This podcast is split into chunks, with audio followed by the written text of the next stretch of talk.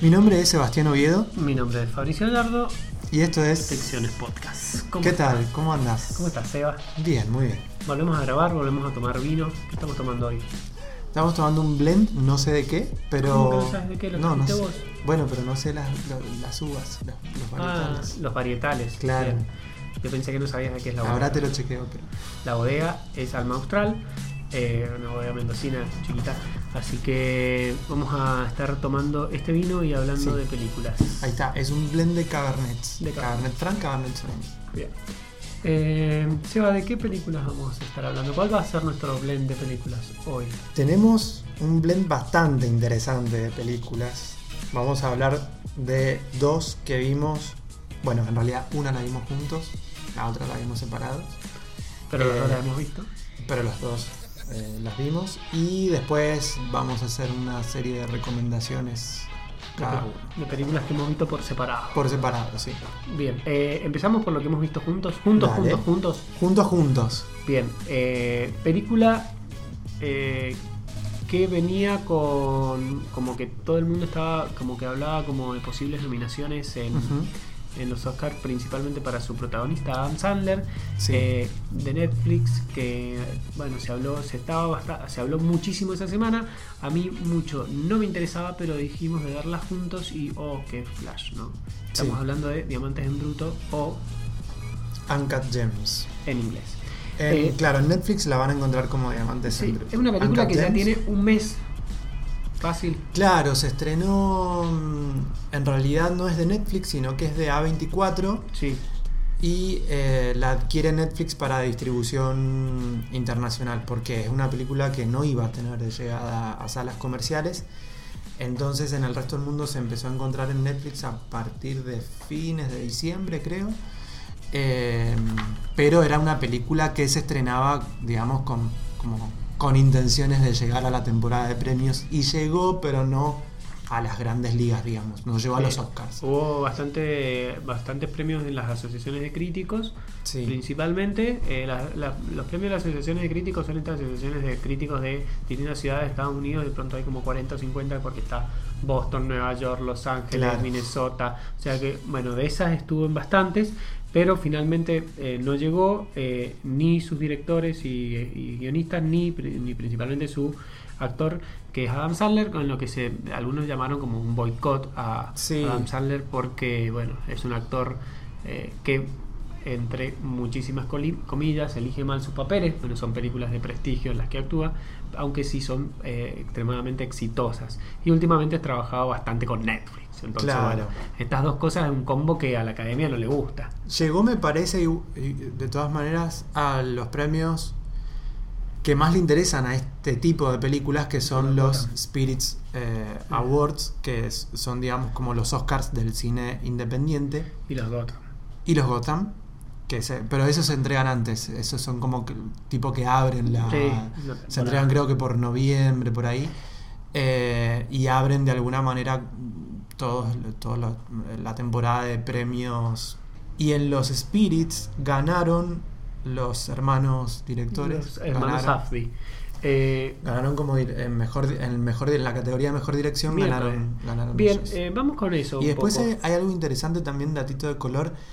Adam Sandler ha estado otras veces, no, no te puedo decir cuántas, te- tendría que buscar el machete, pero ha estado nominado en otras oportunidades a los Razzie, que son los Sí. premios a lo peor del cine. Sí, casi todos los años Y en este año tuvo la tuvo como mm, una nominación en la cate- en una categoría que es como la redención. Bueno, con Ah, ¿en esto te redimimos ¿Por esta película? por esta película. Mirá vos. Así que estuvo muy bueno eso. Mira, eh, entonces el redimido Adam Sandler, protagonista de esta, esta película de los hermanos Safdie, eh, jóvenes directores que hacen algo esto de que en su momento se llamó o que todavía muchos llaman como cine de autor, ¿no?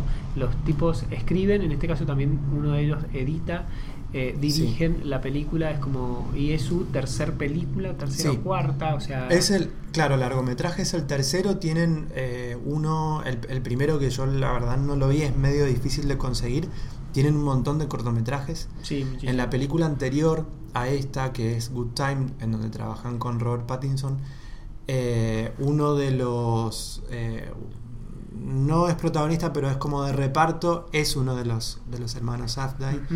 Este, entonces le ¿Cómo es, gusta como... Me- o yo los he escuchado de muchas maneras que ya Bien, entonces lo podemos decir. creo que permiten que le digamos como, como se nos cante. Así que son como de meter mucha mano en todo el proceso, en todo lo que tiene que ver con la esa, que pasa eso está bueno, sí. A sí, mí me sí. encanta cuando pasa eso. Sí, Eh, porque de algún, si no pasa esto de eh, que es- lo que más vemos a lo largo del año, que es un montón de directores que andan en, en ruedas de prensa, pero que en realidad tienen películas que dirigieron sus asistentes de dirección.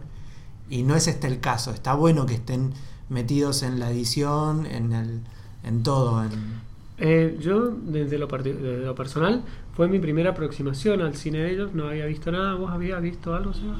vi eh, Good Time. La película anterior, que Sí. también estuvo en Cannes, Estuvo en que Cannes. también no está bien dicho porque está, No, estaba- esta no estuvo, pasó por claro. festivales. Eh, estuvo en Cannes, estuvo en, en- estuvo en la competencia oficial. ¿Te gustó? Me ¿Se puede gustó hablar de un mucho. autor? ¿Se puede hablar de autores? Sí, sí, sí. ¿Hay un patrón? Sí, hay definitivamente. Eh, hay definitivamente un, un estilo de, de escritura muy bien marcado. Sí. Hay otro datito interesante que es que uno de los productores ejecutivos de la película, no sé si sabías, es Martin Scorsese. Ah, sí. Tiene mucho Scorsese. Y son bastante. Sí. Después yo te sugiero que veas eh, Good Time, pero la son busqué, pero ya la habían bastante. sacado de Netflix. O Ah, sea, y- claro, y, porque no me la descargué, mala mía. Sí, sí, sí, es verdad, estuvo, estuvo, pero son de esas películas que están un tiempo nada más. Pero claro, ahora sí, si, has- si haces la vista hacia atrás, son bastante escorsesianos los dos. Sí. Eh, y la, no, no puedo hablar de la primera, me, me encantaría verla, pero eh, es difícil. Pero sí, tienen, tienen mucho, mucho de Scorsese. Pero igual él, él es como productor ejecutivo porque se encontró un día con ellos. eh, estaban, eh, eh, ellos estaban filmando en el mismo lugar en donde estaba él. eh, quedaron en juntarse, o sea, él les escribió, quedaron en, juntarse y le mostraron, creo que esto lo contó un, lo, lo vi en un video en YouTube que lo contaba uno de los de otros de los productores de la peli y le mostraron una edición terminada de unos 7 minutos de la película y él le dijo él les dijo bueno en qué quieren que los ayude plata? puedo trabajar con billete, ustedes claro imagínate Eh, me imagino que también por, por, por de la mano de él deben haber llegado a, a Netflix no por, Sí, sí, puede ser. Em, Seba, ¿de qué va la película? Porque todo esto, para que no sepa que es Uncut James. Sí. Eh, cuenta básicamente la. eh, Hace, digamos, un. Más que un perfil de personaje, creo que se mete con. eh, una. mm, Se, se mete con un tipo de, de persona que fácilmente lo encontramos en el día a día.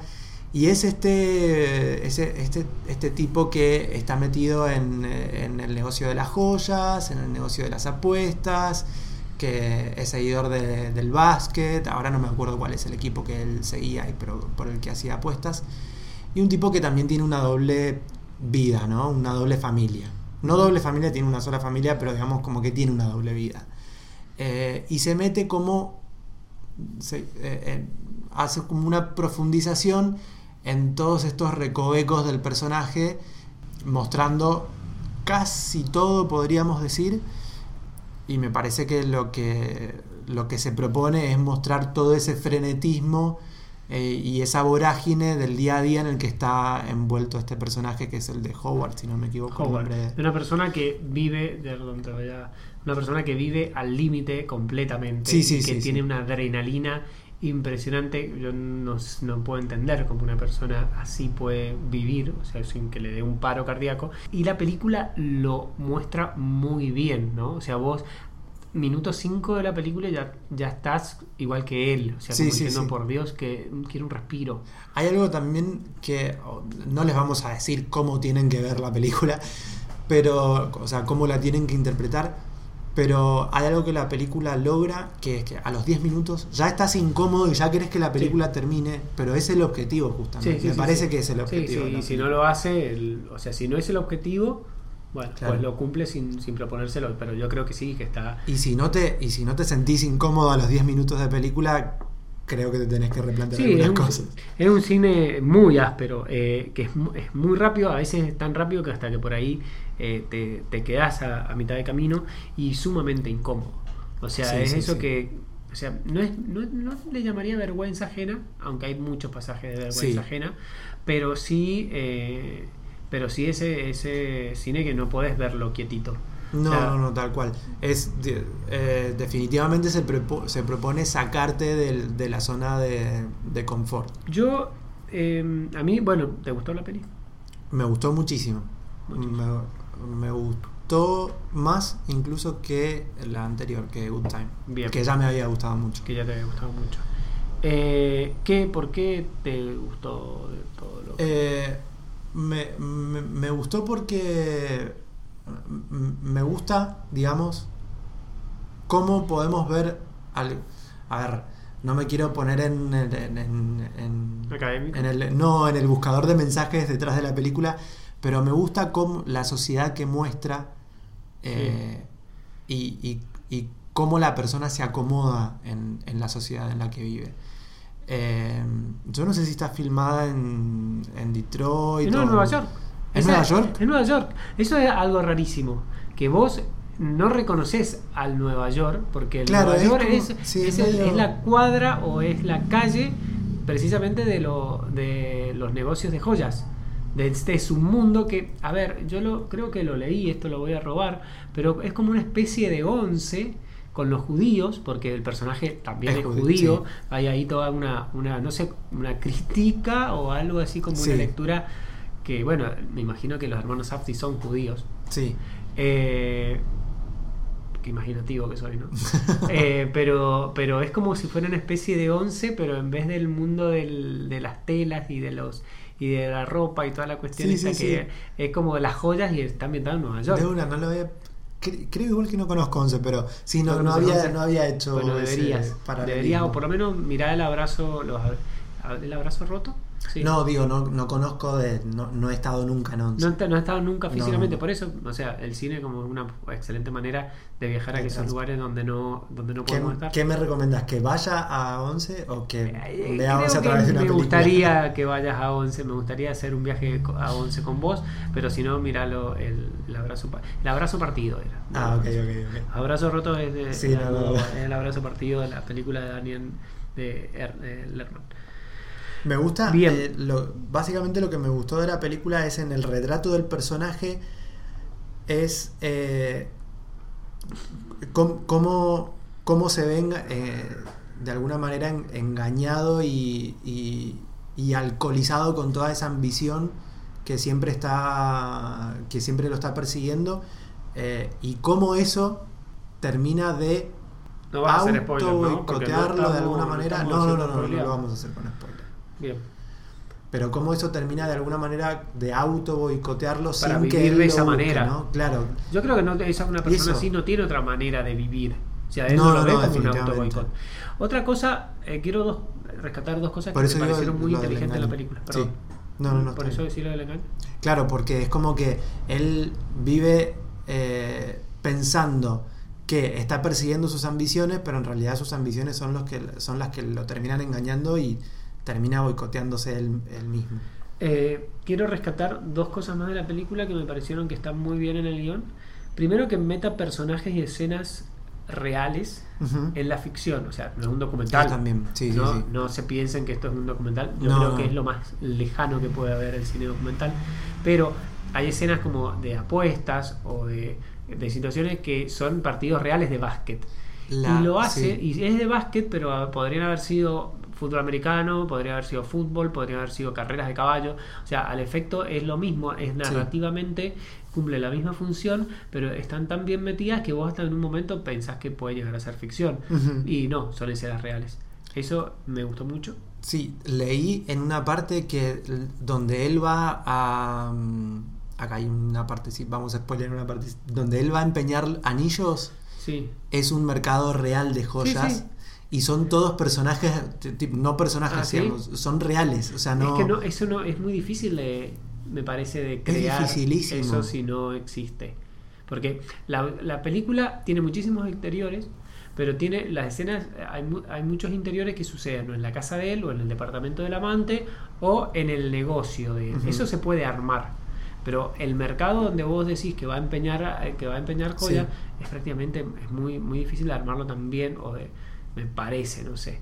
Eh, bueno, así que eso me gustó lo de los personajes de la escena, me gustó ese submundo, ese submundo micro Sí. y me gustó muchísimo la coprotagonista, que Julia Fox, Sí. que creo que hemos descubierto una estrella, te diría, al nivel de Margot Robbie en El Lobo de Wall Street.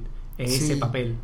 También leí, estuve como podrás ver, estuve leyendo un montón sobre la película en distintos sitios, pero no es una actriz profesional. No. O sea, creo que ah, hizo una participación en una serie, creo, algo muy cortito y actuó en un video, o sea, en un video No musical, sí. pero viene de, o sea, es un ¿Sabes dónde salió? influencer. No, eh, me- yo lo que había leído es que es una call, call girl. Estas chicas que, que salían, que salen en videos, eh, Sí. que les pagan por, por mostrarse. Sí. Eso es lo que había leído, no que era un influencer. Claro, no. Yo después me metí en una de sus cuentas. eh, resultó ser una, una influencer, pero también leí que hay gente que, que piensa directamente que, que viene del porno y que. Claro, porque tiene un cuerpo muy raro. O sea, ese Sí. culo es real. No. Yo, no hay eh, chance de que sea real. Yo creo que tenemos el nombre del podcast. Ese culo es real, yo no sé si es real. Entonces es como, es como que tiene un cuerpo que es como. ¿De qué, de, qué- voluptuoso. igual, ¿De qué culo hablas? El culo de Julia Fox. Porque podemos hablar del culo de Julia Fox o del culo del final, porque también. Bueno, bueno. Eh, eh, Sebastián, no haciendo spoiler, es bastante spoiler. Pero está bueno que no, no, lo van a descubrir culo cuando- real. Estoy hablando del culo real. El spoiler lo van a descubrir Sí, cuando vean la película. Pero es, es, es ese, estoy hablando de, de su físico. Sí, no, no, para mí no Tiene- es y tiene una presencia cinematográfica impresionante. Sí. O sea, no solamente que es muy linda, pero sino que se roba cada una de las escenas Sí, donde tal está. cual, tal cual. Entonces, es, es, es cierto lo que vos decís, es su primer película. Ha hecho como una participación en corto, una serie. Eh, yo me metí apenas terminé en IMDB a ver si tenía otro crédito. No tiene. Y me- hoy día me metí antes de grabar el podcast a ver si ya tenía algo. Porque yo, si fuera productor, yo estoy, no sé. Sí. eh, me, me encantaría ser el representante de esa chica. porque la va a romper. Eh, bueno, yo no tengo mucho más que decir más que vayan a ver Diamantes en Bruto. Si no la vieron, ya. Si no la vieron, y además está en Netflix, o sea, Es fácil. Es A bastante. mí, a una, una anécdota solamente de oficina, yo como que tomo la oficina, mi oficina como una especie de medidor de... de- yo trabajo en una oficina donde trabaja bastante gente, eh, como, como catalizador de, de, de popularidad, ¿me entendés? O sea, es Sí. como que, por ejemplo, cuando ganó Parásite el, Orga- el Oscar no la había visto nadie, ahora ya la ha visto la mitad, ¿me entendés? Es Sí. esa cosa. En cambio, esta película, cuando llegué a la oficina y dije, vi, habían dos personas que ya la habían visto y que habían, o sea, que tenían eh, impresiones como muy parecidas de tremendo peliculón, no pude dejar de verla, o tremendo peliculón quería que terminara porque odiaba todo lo que estaba pasando, pero la estaba pasando bien. Y me parece que es esa película de que tal vez eh, no, tal vez no es la película que elegiría si estás un domingo a la tarde, pero si la elegís no vas a hacer una mala elección. Tal cual. ¿tá? Así que bueno, eso. Eh, nada más de mi parte. Sí, po- po- la verdad es que podríamos seguir hablando un montón de la película, pero bueno, no. No, porque Ya, ya porque nos cosas. tenemos que meter en terreno de spoilers si seguimos. Tenemos que meternos en otra película que... Vamos a hablar ahora de una película que es un poquito más difícil de conseguir, pero Que no deberían Netflix. buscarla. No está en Netflix. No está en ninguna plataforma, está por ahí. No, no, no creo que esté tampoco. No No, a es el estar, tipo no de estar. película que va a llegar a. A una plataforma. Sí, No, ni- sí. pero- Bueno, no importa. Hoy por hoy no está, la. No está. eh, ¿Qué película es? El segundo largometraje de Robert Eggers, ¿Quién es Robert Edger? el director de La Bruja. ¿Qué es la bruja? The Witch. La película. la me- una de las mejores películas del. Se podría 2016. decir- No, no, 2018. ¿18? Sí, sí, sí, sí. Se podría decir que The Witch. 2015, perdón. ¿2015? Sí, sí, mira cómo pasa el tiempo. Se podría decir que The Witch es como la peli- una película divisoria, en el sentido de que está los que les gustó mucho, barra amaron The Witch, Sí. y los que la odiaron, barra no entendieron The Witch. No hay términos de medios para The Witch. ¿Coincidís? No del todo, yo creo que pueden... eh, Yo creo que podés entenderla y Sin que no te guste. Sí, porque puede que no te guste el, ¿Vos de qué lado estás? ese A tipo, ver, de ese tipo de relato dentro del género. Una película de terror, terror Sí. de esos que es más el terror más de ambiente que de susto, Sí, ¿está? The Witch. pero es terror. Yo la verdad que estoy harto de que Es terror, de, de es terror, encontrarme es terror. en distintas páginas y revistas de no bueno que este es el neo terror o el post terror. Es terror. No, chicos, es, Es terror. terror. Sí. Eh, ¿A vos qué te pasó con The Witch? A mí me, Rapidito, no, película. me, me gustó muchísimo, me- y me sorprendió mucho. Sí. Sí, es como. Y sentí que vi. estaba, claro, sentí que estaba viendo algo realmente disruptivo, no tanto pa- no tan solo para el género, sino para el cine en general, o sea, más allá del género, The Witch es una película trascendental en el tiempo. Sí, sí, es una película que quedará. Sí, Eh, este hombre filma la segunda película en blanco y negro, en un formato eh, eh, casi cuadrado, casi cuadrado, con prácticamente solamente dos protagonistas. dos actores. Eh, y es como que después de una película como The Witch, que ya era disruptiva, hacer esto es como es como cantar Claro, o ¿qué- truco o tanto- ¿me entendés? O sea, ¿qué más, qué más me podés...? Si vos pensabas que no, po- no podía ser más experimental que. podía hacer algo más experimental que The Witch, bueno, en respuesta a eso, hizo The Lighthouse, El faro. El Faro. del- ¿Qué, a- ¿De qué va? ¿Querés que lo diga yo? ¿De qué va? Sí, es básicamente Una persona viviendo en un faro y llega su nuevo ayudante, que, el farero junior, claro, que, que está interpretado por Robert Pattinson. Robert Pattinson. El farero viejo está interpretado por William, William Dafoe. Dafoe. Eh, y en teoría está ahí para quedarse un tiempo, nada más. Un Sí, tiempo la película corto. como que como que en parte, tal vez por su mismo juego, no habla mucho de, No habla del paso de del tiempo. No No. habla del paso del tiempo. No dicen, bueno, me tengo que quedar un mes hasta que venga mi relevo, acá vamos a vivir un año juntos. Claro. No lo Tampoco es claro con el dato de hace cuánto que está William Dafoe ahí. Sí, no, no, no, no. Para mí William Dafoe está ahí de- desde Bueno, de Florida eh, Project. Tal- puede ser. Lo que pasa es que tampoco vamos a hablar con spoilers. Es una película que, que es la película donde no hay spoilers. No, no hay spoiler. O sea, es, es imposible de Es imposible de spoilear, porque es imposible de poner en palabras lo que estás viendo. ¿Está? ¿A vos te reencantó? Sí, a mí me gustó mucho. A mí me gustó mucho Te nivel. reencantó. Nivel. No sé por qué no tiene más nominaciones. Es Ah, Porque ah, sabemos. ya no sabemos tiene, por qué no porque tiene La más única nominación que pero tiene es a fotografía. fotografía. Primera nominación del director de fotografía. Un Sí. tipo que hay que seguir. Nominación a fotografía en los Oscars. En los porque Oscars. después estuvo en otros premios pues, también, pero. eh, El- pero es el una película que tranquilamente- joven, se llama Jarin Blaske. Es una película que tranquilamente podría haber tenido algún alguna que otra nominación en alguna categoría técnica, como por ejemplo mezcla de sonido o edición de sonido, O, o diseño de arte. en diseño de, de- de producción, también, ¿por qué no?, en edición. Sí, sí, el final, sobre el final la película se vuelve completamente loca, siguiendo la locura de los protagonistas, y vos no, no podés creer lo que estás Y es una película, es otra película reivindicatoria de Robert Pattinson como actor. William Dafoe ya está consagrado, pero Robert Pattinson con el comienzo que tuvo, digamos que la tiene que pelear un poquito más, Sí, la tiene que apechugar. poniéndose la camiseta de Batman. Yo me estoy poniendo, no, Ya, la camiseta acá. de Robert Pattinson la tengo puesta hace Sí. tiempo, no tan solo por The Batman, pero, eh, pero es reivindicatoria para la carrera de Robert Pattinson. Venir a- y viene también de trabajar con los hermanos Safdie en Good Time, él es el No, que el se tipo carga la elige película. muchísimos papeles, muy, muy buenos papeles, muchísimos Digamos, si después, papeles. si después de, de Crepúsculo hizo un cambio de agente, fue lo la ver. mejor decisión que pudo haber tomado Me parece que después de Crepúsculo, eh, como. eh, Es que no. ¿me entendés? No, o sea, no te puedes juzgar por la primera persona con la que saliste, Sebastián. No, Sebastián, pero está, dejemos eso. Es muy fácil seguir tomando malas decisiones después de Crepúsculo. Es lo que esperás. Bueno, pero mirá los dos actores de principales de Crepúsculo. Ahí tenés a Robert Pattinson y ahí tenés a. Eh, Kristen Stewart.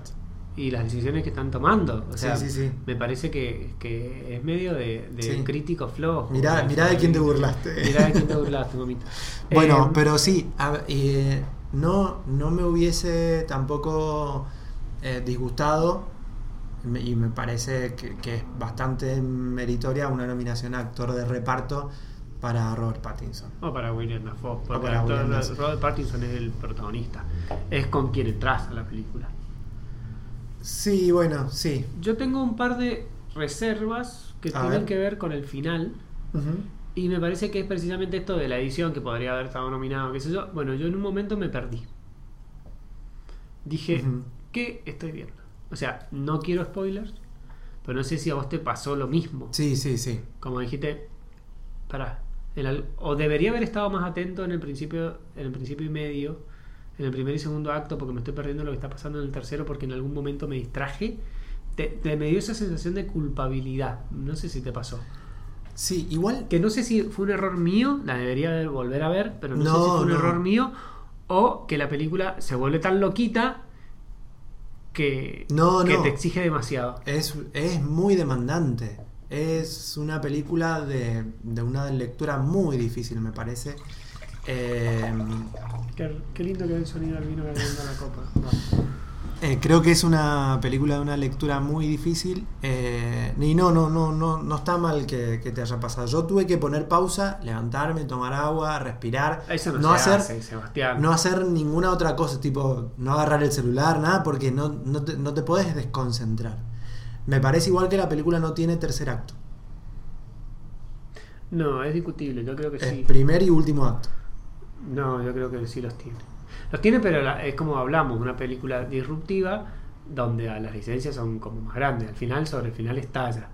No sé, a mí me, a mí me, me parece como que sobre el final se, como que, que quieres, no sé, como que quieres ser demasiado y se podría haber quedado con menos, ¿está?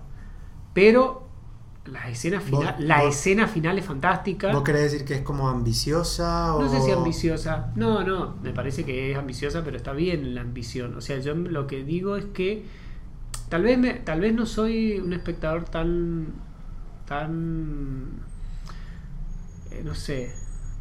No, no, me, me, me, me perdió, me perdió como me perdí en este hilo, ¿me entendés? No, no, no, te, no sé si te Sí. puedo explicar qué me lo pasó sobre el final, pero sobre el final en un momento me perdí. ¿Me gustó? Sí, me gustó. Eh, La escena final mm, me la recordaré forever. Es esa película, esa escena que Sí. recordar forever. Eh, me pareció que estuvo, está muy bien mata- ma- eh, metido en los elementos de terror, Sí, si se puede decir, con ah, desde animales mitológicos, sí. sirenas, tritones, lo que, lo que sea, hasta animales real. O sea, yo las gaviotas siempre les tuve un poquito de miedo. Después de esta película les tuve un poquito más de respeto. sí. Eh, eh, pero bueno, eh, eso, nada más. Yo nada más que agregar que sí, está, está a la altura de lo que se decía en Cannes cuando se vio en la Semana de la Crítica, ¿no? Me parece que también es una película que juega mucho con las representaciones y con, y con lo eh, y con lo simbólico, ¿no? Me- eh, esta, esta puja de, de masculinidades, de encontrar justamente un choque de masculinidades encerrados en un faro que me parece que no hay nada más representativo en la película que el, que el falo como faro Sí. o el faro como falo. Sí, esa, esa cuestión que homoerótica Sí, que sí, puede sí. plantearse entre los dos personajes que Porque que se plantea. Claro, en, Que no hemos hablado. hay, Hace un- 10 minutos que estamos hablando de la película y no hablamos de. hay un momento en donde, ah, ok, se trata de, de un choque de, distinta, de distintos caracteres con todo lo que eso conlleva en cada uno de la construcción que hace dentro de, de, de los personajes, que es que eh, una psicosis por un lado, eh, una también un, no, no, no podría describir el cuadro del otro personaje, pero eh, Sebastián se pone en modo, en modo psicólogo. no, pero digo, está como ese choque y digo, ah, viene por este lado. Y Después, pensá- y después pe- Pensá resulta que- una película totalmente homoerótica por- en algunos pasajes, en donde Sí. decís, ah, ok, no están chocando, pero tampoco están... No sé, es como raro. Por eso te digo que es bastante, no te digo ambiciosa, pero pero que para mí lo hace a propósito. Sí, Eso, sí, sí, la es edición final es como para decir, Flaco, no te voy a te voy a sacar. Me dijiste que la bruja había creado algo para no decirte nada. Bueno, mira todo lo que te estoy diciendo, fumala. Y, y eso significa una cosa, hay que seguir a Robert Edger. Próxima película salta un pasito, da un pasito más y ya filma con Nicole Kidman y bueno, vuelve a filmar con Ail- Anna Taylor Anna Taylor Joy. Joy, que es la, la protagonista de La Bruja, vuelve a repetir acá, pero ya, ya como que el tipo está creciendo. Sí. ¿Cerramos Es- el faro, sí. Sebastián? Cerramos. De todas maneras, a diferencia de Uncut Gems, me parece que The Lighthouse no es una película que le podemos recomendar a Mm. cualquiera. No, los, los dos compañeros míos de la oficina, si le re- recomendara El Faro, eh, me putearían el otro día.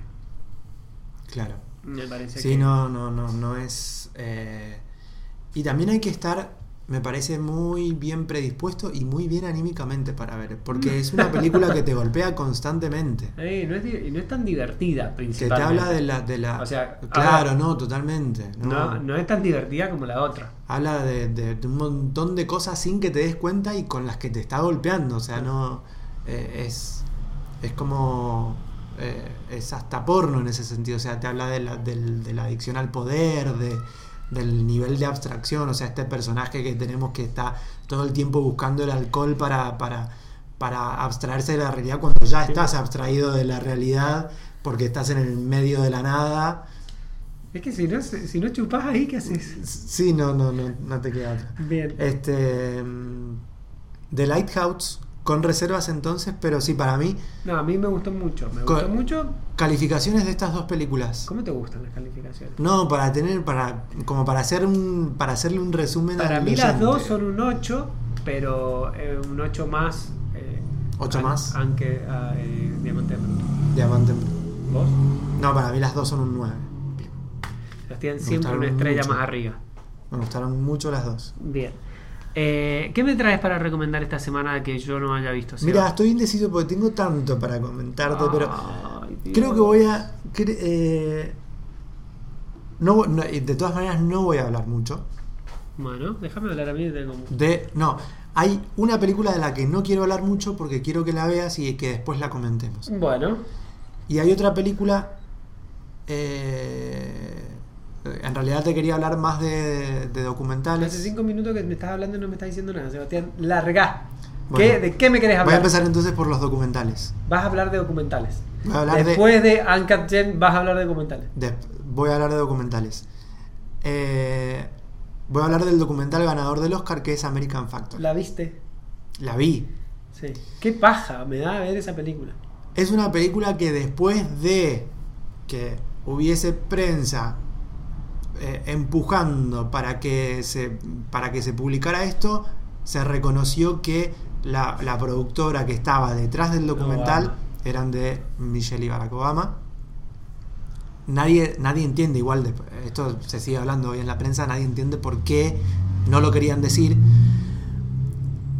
No me parece que sean eventos desconectados la guerra comercial que tiene Trump en contra de China,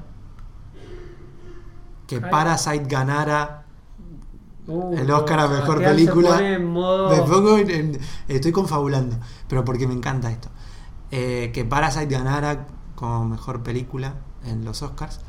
Eh, el, el Es todo brote, un plan maestro de. el brote de coronavirus y que, que ganara también mejor documental, algo que es una clara crítica al sistema de producción chino, Sí. que es American Factory. Digo, si empiezo a sumar todos estos elementos y que tienen, eh, eh, que tienen co- como en, donde Hollywood tiene cierto protagonismo, me parece como una jugada bastante, bastante sucia. American Factory de todas maneras me parece que es un documental que hay que verlo, pero no para ver cuál es la crítica que hace Estados Unidos del sistema productivo chino. Es sucia la película porque ese sistema productivo está totalmente ridiculizado. No sé, tal vez vos, vos como economista que sos podés descubrir otra, otro tipo de cosas, pero digo, si, si se ponen a hablarte y a mostrarte cómo trabajan en las fábricas chinas versus cómo trabajan en las fábricas norteamericanas, digo, de verdad en el 2020 estamos discutiendo eso cuando se trata de, de dos culturas que no se pueden... Son completamente Eh, distintas. Claro. Entonces me parece que hacer ese paralelismo y hacer esa eh, eh, es- esa mixtura, mm, no sé, política y manipuladora. comercial, la vi, la vi muy manipuladora. Bien. Muy manipulador y muy sucio que haya tenido la repercusión que está teniendo. Eh, Te voy a hacer una pregunta, Sí. nada más, y después no. Vos tuviste oportunidad de ver un par de los documentales que estaban eh, nominados junto a American Factory. ¿Te parecieron mejores? Mucho mejores. Mucho mejores. No vi todos. De los No, pero cinco, viste Honeyland, que es una de las que... The Edge of Democracy es un documental mucho que mejor. también es político y también, también es muy político, sí. Eh, pero no es manipulador. Bien, Y Honeyland mucho menos. bien, Para mí el mejor, lejos, es Honeyland. bien. De todas maneras, quería, quería, quería hacer como el descargo de American Factory y sí me parece que, que es una... Digamos, si te sentás a ver documentales, es un documental que tenés que ver, más allá de que ya pasó su momento y todo, eh, es un documental que hay que ver. Eh, pero hay que verlo con reservas y hay que, me parece que, entender qué estás viendo y en el contexto viene? social y cultural. bien. Eh, la otra película, que solamente te, te voy a mencionar así un par de cositas que tenés que ver y que tenés que ver urgente. Esto es ficción, no es documental. Eh, es una película, para que se me fue el nombre del director, es la, una película dirigida por Christian Petzold, que es el director de Sí, dos películas ahí. que vimos juntos, que Sí, son Bárbara y Ave Fénix, Transit. que es Transit. Sí, la quiero ver ya. Ya la quiero ver. Eh, la tengo descargada hace como una semana. Y. Yo no sé cómo empezaste el 2020 sin haber visto. Sí, retrato de una Retrato de una llamas. mujer en Es que llamas. tengo la, tengo la, la- tengo la gana- tengo la, ilusión de que la voy a poder ver en el cine. Entonces todo mujer lo que ven, o sea, yo te descalifico por Bueno, completo. y después las películas que- de las que yo voy a hablar, descalificame tranquilo. Pero es que, que, eh, Retrato de una mujer en llama tengo mucha ilusión de que la pueda ver en cine. Y esta película es como que tengo muchas ganas de sentarme a verla tranquilo. Y no, es, no he tenido. con la cabeza tranquila. Y he Es ver- necesitado cine más Sí. pochoclo. Es, ver- es verdad que hay, hay como una demanda emocional en cada una de estas películas Sin para duda. sentarte a verla. Ave Fénix es una película que te demanda muchísimo y que Sí. te deja completamente roto. Sí. Entonces, eh, viniendo Por de si, eso. por si no la, por si no saben de qué estamos hablando, vayan y busquen estas dos de- que son. eh, hay otra que, que vi también, pero. Sí, recomendaba Ave Fénix. Pero duda. sí son. Sí, creo que he visto casi todas de las del director. Pero Bárbara y Fénix, Bárbara es del 2012 y Fénix del 2014. Yo les diría que entren con, tienen que con Ave Fénix. Con Tienen que 2014. empezar. Sí. Pero tienen que ver estas dos y después tienen que ir a, eh, tienen que, que ir a ver. El director está estrenando película en el Festival de Cine Berlín que está transcurriendo right now. En este, momento, momento, que es eh, Undyne, si no me sí. equivoco. Eh, y además también estaba dirigiendo otra serie que, que tengo ganas de ver. Y en esta película que está estrenando en Berlín trabaja con la misma actriz Sí. Con la que trabajó en... eh, no, en Transit. Ah, bien. Repite, parece que le gusta repetir actrices porque también lo ha hecho en otras películas. Sin más, es una, es una adaptación de una novela de la década del 40, si no me equivoco, que, que habla de la ocupación de la ocupación nazi en distintos países de Europa y hace una traspolación y una adaptación de esa historia para tiempos actuales, entonces te mezcla persecución política y refugiados con un drama romántico Bueno. que, que es de otro calibre. No, no, no. A Y con me- una. Y con. Y sabes que lo que me parece más importante es el registro poético que maneja a la hora de. Bueno, a mí me la vendieron como así, como te voy a decir ahora, y vos decime si tenían razón o no. Es una Casablanca Mhm. Ambientada hoy día. Sí, sí, sí, sí. Y bueno, ya Eso está. también. Está. Eso también lo, lo leí en, en tres revistas distintas de Mm. las que más leo de afuera. No, no, no he leído críticas Porque argentinas, Sebastián pero. habla en, eh, lee en inglés. No, pero, pero yo no sé si se pusieron de acuerdo o qué, pero las tres revistas coincidían, los tres periodistas coincidían en que era mm, más que una actualización de, de Casablanca, eh, hablan como de algo superador a Casablanca. Bueno, me parece que están yendo demasiado lejos. Para mí, Casablanca Igual- es una de mis películas favoritas ever. Igual me parece bastante fácil con, una, con un relato y con un director de este tipo superar a Casablanca. Bueno, Yo te invito a que la veas y después bueno, hablamos. Casablanca siempre será un clásico y siempre nos quedará París. Eh, Seba, ¿querés que te hable un poquito yo de qué he estado viendo o tenés algo más? Yo lo intentaré hacer corto para que no se nos vaya mucho más el podcast, pero eh, vi mucho este fin de semana. Quiero eh, rescatar dos películas eh, que comparten cierto tono de este terror feminista en la era del Me Too. Una película está en el cine actualmente, que es Gretel and Hansel. Sí, la vi en cine. Y la otra película que me gustó mucho más, estuvo hace un par de semanas, hoy se consigue por ahí, y es Black eh, Christmas. O sea, Navidades Negras. Es una película dirigida por una joven directora que se llama Sofía Tuxal, si mal no estoy eh, pronunciándolo. No, perdón, Takal. Eh, pensé que Sofía Takal ha dirigido solamente tres películas y es una remake de una película de 1974 de culto que Sí. yo no la había visto. Yo no sé si vos la conocías. sí, Ah, ¿la has visto? sí. ¿La viste? Sí. Bueno, buenísimo, entonces vamos a poder hablar un poquito. Es una remake de esa película que en mi ignorancia de esta clase de cine y, y, eh, no la había visto eh, y que me llevó a verla, ¿no? Entonces es la película del 2019 Versus. y la película de mil, no versus no y la película de 1974 porque lo que hace después- ¿Dialogan entre ellas? ¿a vos te dialogan muchísimo la película es Yo igual la- quiero aclarar que la, la del 74 ¿Cuándo la viste hace mucho?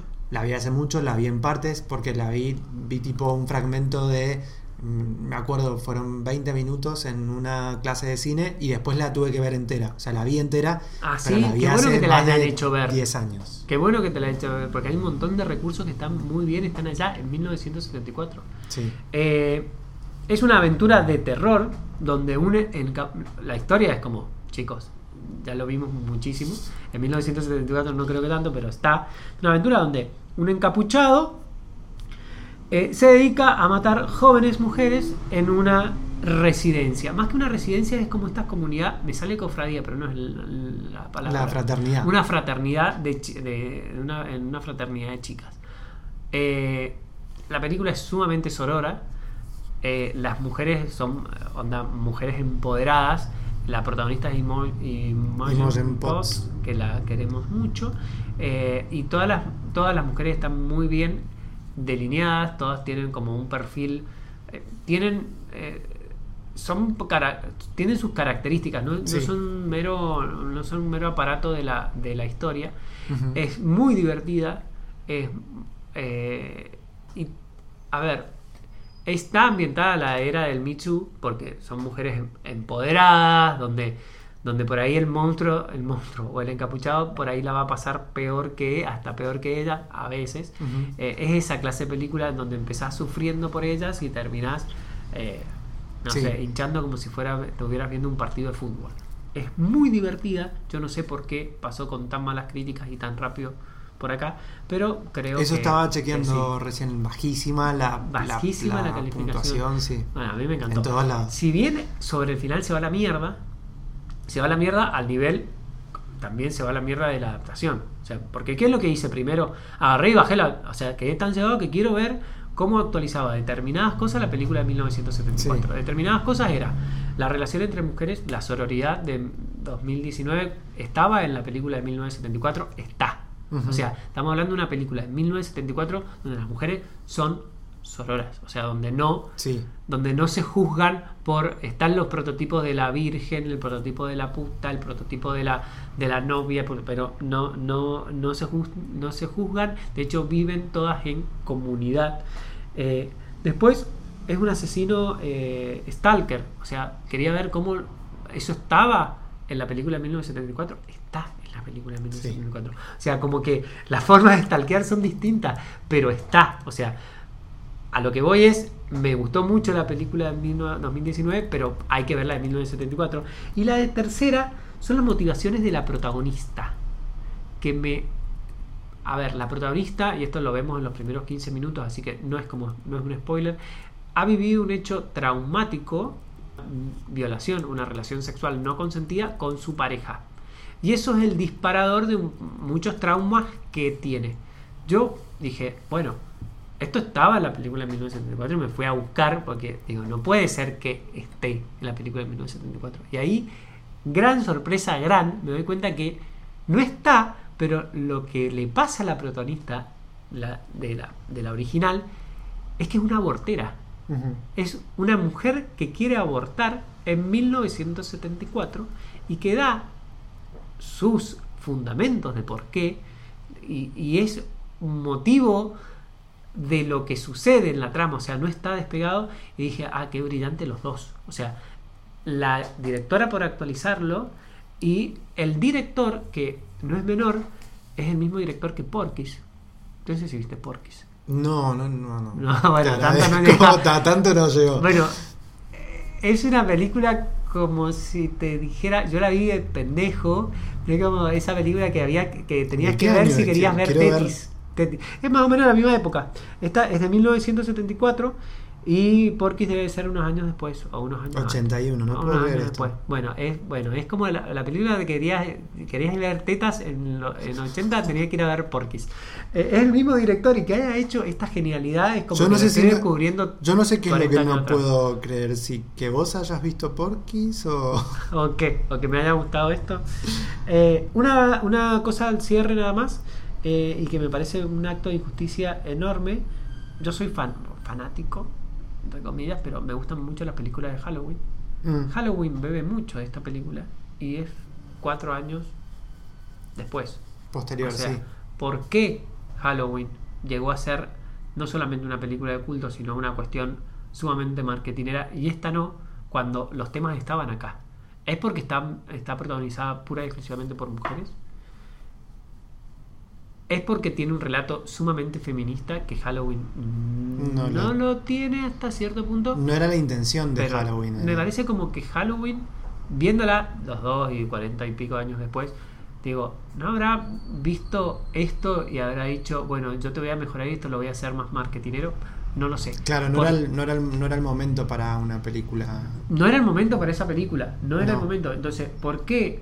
Eh, la Residencia Macabra, como se llamó en, Argentina, no es película de culto al nivel de Halloween. Eh, me parece medio injusto. Así que recomiendo esas dos pelis. Eh, y para cerrar, sí. no sé si me querés decir algo de Black Yo te quería hacer una pregunta también, dado el estreno de otra película con la que yo te bajé el pulgar esta semana, que es El hombre invisible. que no me querés acompañar y a verla. Eh, pero es una pregunta que no, es para que me la respondas y yo tampoco tengo la respuesta. ¿Necesitamos ponerle el Me Too a todo? No sé, pero me gusta. ¿Y necesitamos rehacer y reciclar todo, toda historia pasada? Ojo. Con la, con la corrección política? No. Esa, pregunta, esa respuesta, la respuesta es no. Ahora, una adaptación. igual no me, perdón, pero no me animo a responderla. Pero digo. A ver, una adaptación parece que del hombre invisible un cuento del 30, una película del 30, que está adaptada a la era del Me Too, donde el hombre invisible, no es spoiler, algo que pasó prácticamente hace 100 años, eh, eso trata sobre un tipo que se hace invisible y empieza a asesinar gente, llevado a, adaptado al hombre invisible, hoy, que no la he visto, tengo muchas ganas de verla y la voy a ver próximamente, después te cuento qué onda, si me gustó o no me gustó, llevada a un Em, golpeador, eh, eh, más que golpeador, no es un asesino, sino que es una, especie de, No, una especie, no. Sí, tipo un bravucón, un no, abusador. Es un, es un abusador, es un abusador, es un, es un golpeador emocional y un golpeador afectivo y un golpeador de todas las formas posibles hacia su objeto amado que sobre el cual cierta una pertenencia. O sea, Entre comillas, amado, ¿no? Ah, sí, obviamente amado, en- entre muchas comillas. Me parece que, que está bueno. O sea, no sé si era necesario, pero me gusta y lo y eh, a priori eh, sobre los papeles lo voy a comprar. Esto me parece igual.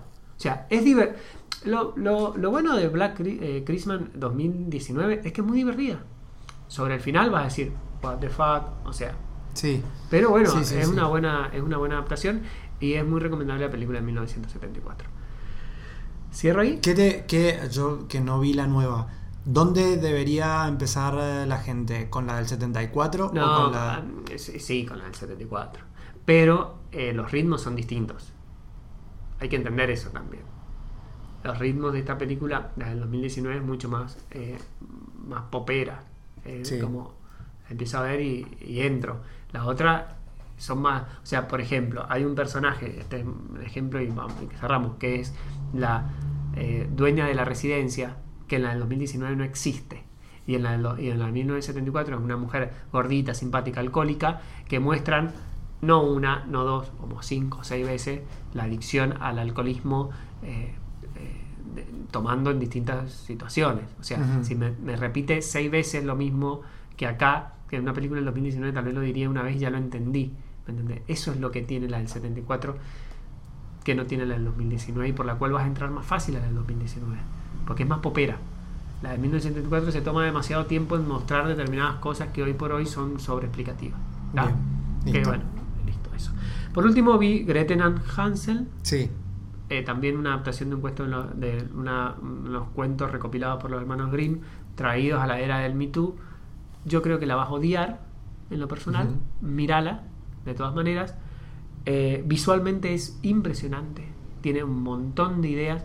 También he visto la. eh, eh, fui y ve, no vi las dos, pero vi una de las dos películas del director que. ¿Cuánto tiempo que tuviste esta semana? Sí, mucho. Eh, bueno, vi, lo cierro. vi la. No, no, vi- no, extendete, extendete. la- las películas, las dos películas anteriores del director que se llama Oz, eh, ay, Oz Perkins están en Netflix. Una se llama La enviada del mal, está protagonizada por Emma Roberts y la nena de Sabrina. Y la otra está protagonizada por Reed Wilson y se llama La cosa linda que habita en esta casa, o La cosa bella que habita en esta casa. Es terror también de, de, de espacio y no de susto. Eh, acá hace una relectura feminista de este cuento. ¿Por qué feminista? Pues tenemos una protagonista que es arma, de armas tomar y tenemos una bruja feminista. Y ahí yo creo que está el problema. Visualmente la película es impresionante, está muy bien, planos, luces, el Sí. manejo del bosque, está muy bien hecha. Narrativamente tiene problemas. Primero con la construcción del villano y la bruja está genial. Entonces vos me decís, ¿cómo puede ser que esté, la bruja esté genial, pero la construcción del villano? Y es que terminás empatizando un poco con la bruja. Entonces, a ver, empatizando entre comillas, Sebastián me está mirando como vos, Fabricio, empatizaste con el Joker. Un poco así, pero es un personaje como muy inteligente, con frases muy para ponerse en, reme- en la remera. Sí. Es una bruja feminista. Entonces, esa es la primera falla, que la construcción del villano, si simpatizás con el villano, ya tenemos un problema. Y después que sobre el final resuelve muy fácil muchas cosas. ¿tá? Pero estamos hablando de cómo podés adaptar un cuento. Claro, ese es. Bueno, sí, ahí igual nos metemos en terreno pantanoso, me parece, y sobre todo hablando de brujas, ¿no? Adaptar historias de brujas y. Igual me parece que de todas las recomendaciones me, me- me llevo todas. Yo después, viste, veo qué hago un domingo con las cortinas bien cerradas. Yo después veo qué hago, pero te, te- meteme todas las recomendaciones ¿Sí? en la ¿Te bolsita. gustó? ¿Te las vendí sí, bien? Sí, sí, ¿Terror Sí, me, la- me- me las vendiste bien. Bueno, Pero sigo gracias. teniendo mis reservas y, y el gran signo de pregunta con ¿es necesaria la corrección política? Por eso no me animo a Para mí, sí. responderla. Para mí sí. O sea, a ver, ya recién hace un tiempo, hace 10 minutos dije no, no es necesario que hagamos todo de vuelta. No, Pero sí claro. es necesario que estas cosas eh, se discutan Ta- estén. tal vez sí, pero no con el eterno reciclaje del- de las ideas. Digo, O sea, me parece que una idea que- nueva. Claro. Yo no creo que hay un reciclaje, pero hay una. A ver, A ver, que me tomes esto- de los hermanos Green y me pongas que la bruja es feminista. A ver, Es una buena idea. Pero yo prefiero ver ideas frescas con esto. vos- Digo, le- le- venimos del episodio pasado de hablar de algo magnífico contado con dos elementos que son los personajes y un colectivo, una situación de uso, de abuso y está excelentemente bien desarrollado. ¿Entendés? Yo creo que no necesito el revisionismo histórico para empezar a borrar y reescribir Está bien, te entiendo, pero yo creo. Está bien. Y, y Cuando hay- en cuando hay ideas nuevas, comparto. Impresionantes. Amamos las ideas nuevas. Pero, en este caso, que es una mala adaptación. A ver, a mí no me gustó Gretel Hansen. Pero me parece que la idea. La adaptación de la idea origi- original está bien. Está, está mal llevada, pero está bien. Me parece que el, de El Hombre Invisible tal vez me puede llegar a pasar algo. Así. ¿Qué no es necesario que me hagas de nuevo un hombre invisible asesino serial? De ya la vi. Pero un hombre invisible abusador, con una Elizabeth Moss, que seguramente está fuera de registro, como siempre está ella al, al tope, que nos encanta. No me parece del todo mal. Porque me parece que no va a ser una película seria. O sea, a ver, a ver si se entiende. Eso, eso, eso, tam- eso es otra cosa. Me Que parece que va a hablar de un tema poco- serio, pero de una forma. Pero me lo, pero me lo sin- cuenta en el registro del, del cine de terror. Es que, y bueno, pero es que, ta- ¿qué querés? ¿Que lo haga desde un drama? Y sí, ahí me parece que hay un desafío mucho más interesante. Más aburrido también. Pero digo, si aburrido me- y, tan, y no tan pero es- convocante. Sebastián. pero es, es No es como es como hasta pasar a un lugar como unirse de la ciencia ficción como es la historia original del hombre invisible y pasar y, y acomodarse en el terror me No parece sé si que es un como- terror como terror. Yo me parece que es más un thriller. Me parece que es más un thriller. Igual estamos hablando de una película que ninguno de los dos vio. Te propongo que la veamos los dos y hablamos la, la, acepto acepto acepto el Dale, desafío listo. solo solo solo para darle un cierre a, Al hombre invisible. a, a esta discusión Bueno, Seba, hasta la próxima. hasta la próxima Fabri Chao.